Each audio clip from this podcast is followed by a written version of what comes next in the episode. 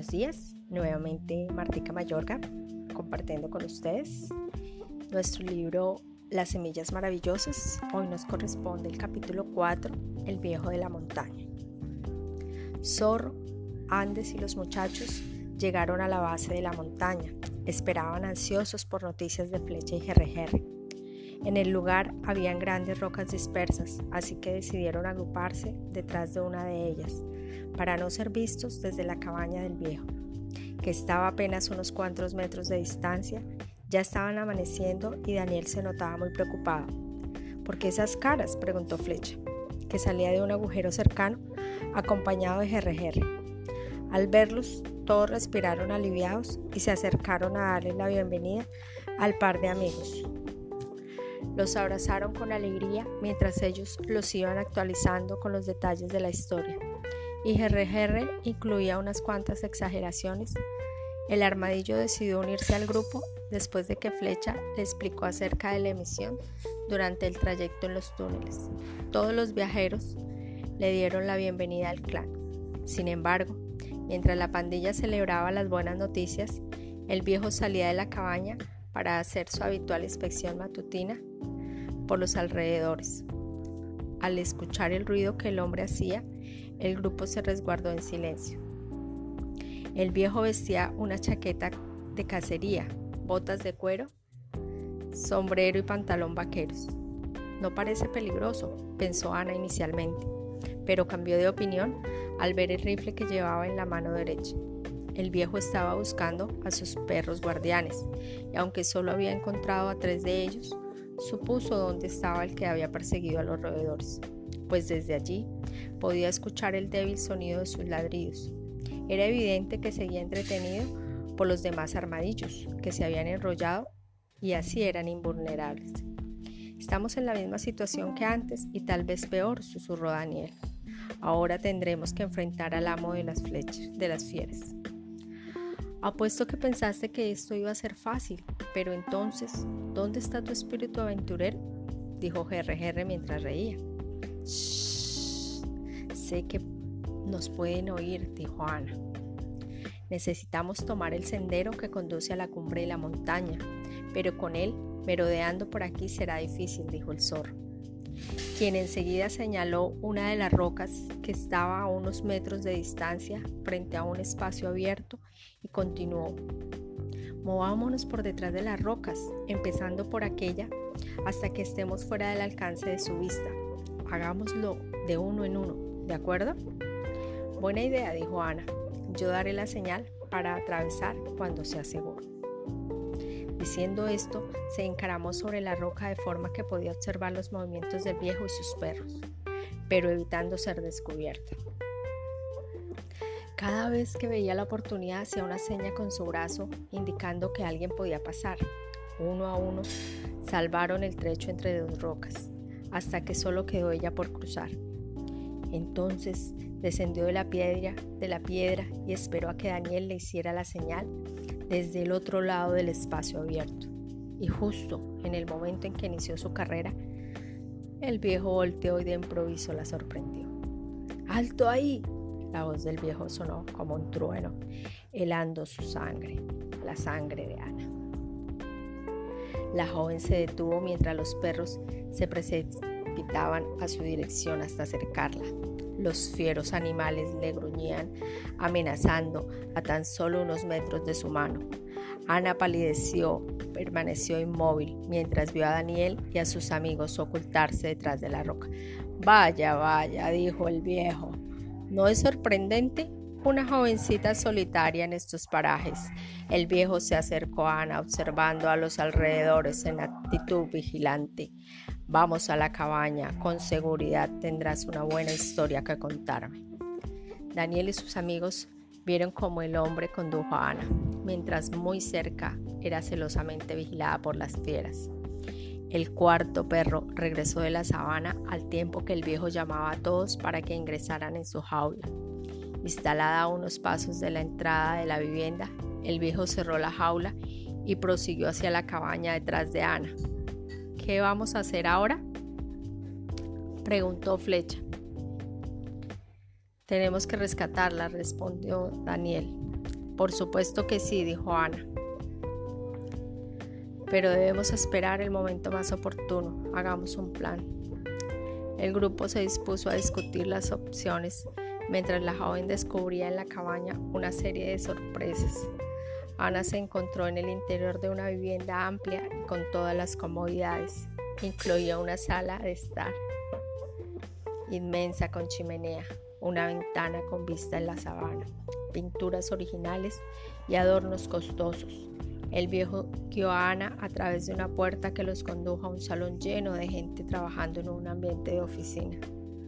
Hombres y mujeres se veían ocupados febrilmente y desplazándose por toda la estancia.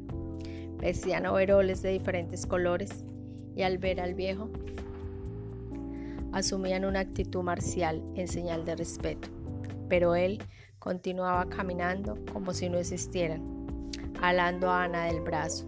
La llevó a través del salón hasta la pared del fondo, donde había pintado un brillante y enorme lingote de oro.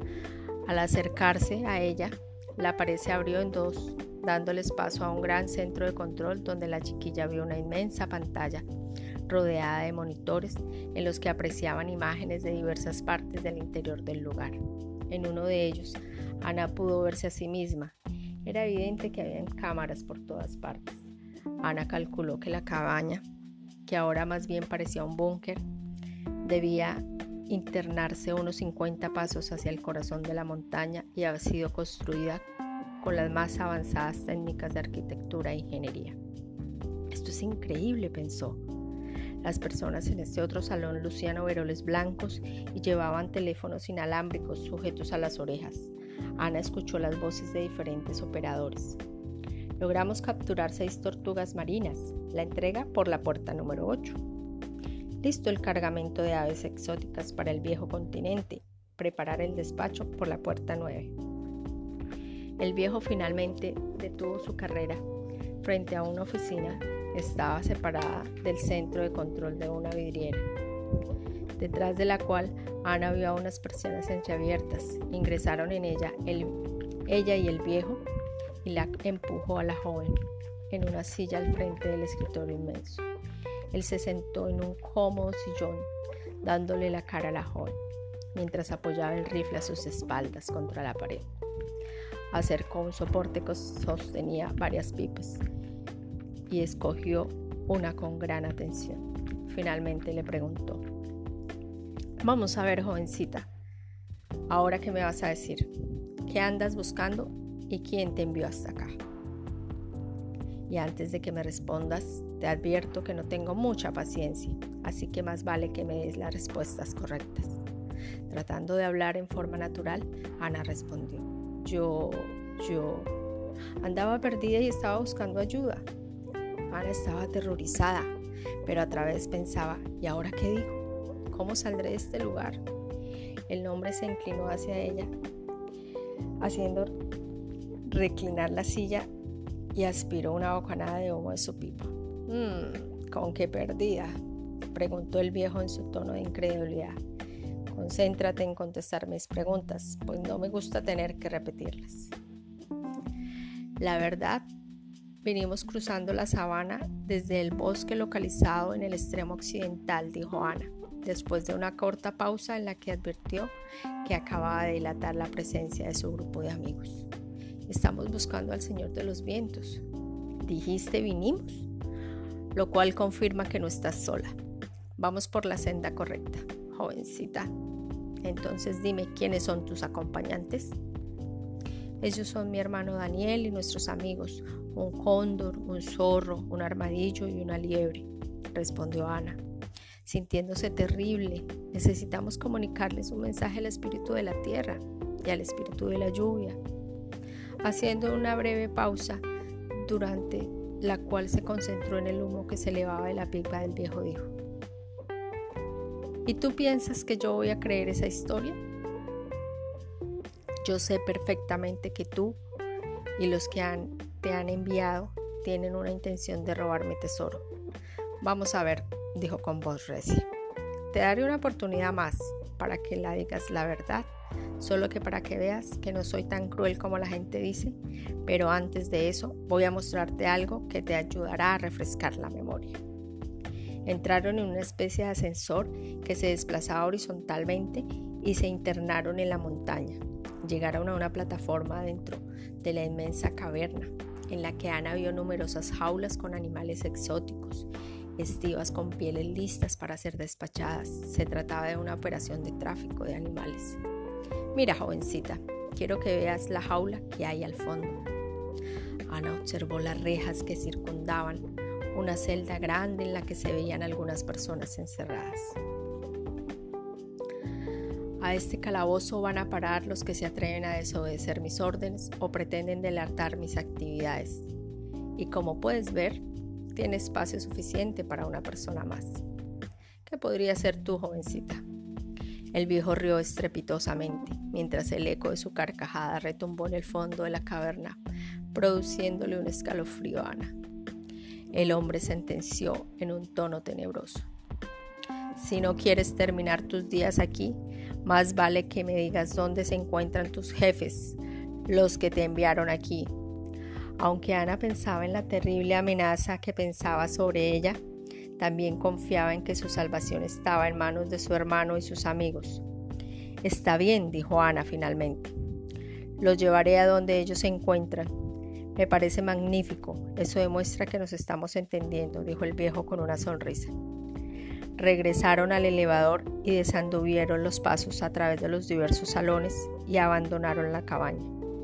Habían pasado cerca de 20 minutos desde que el viejo había capturado a Ana y mientras tanto el grupo de amigos estaba urdiendo un plan.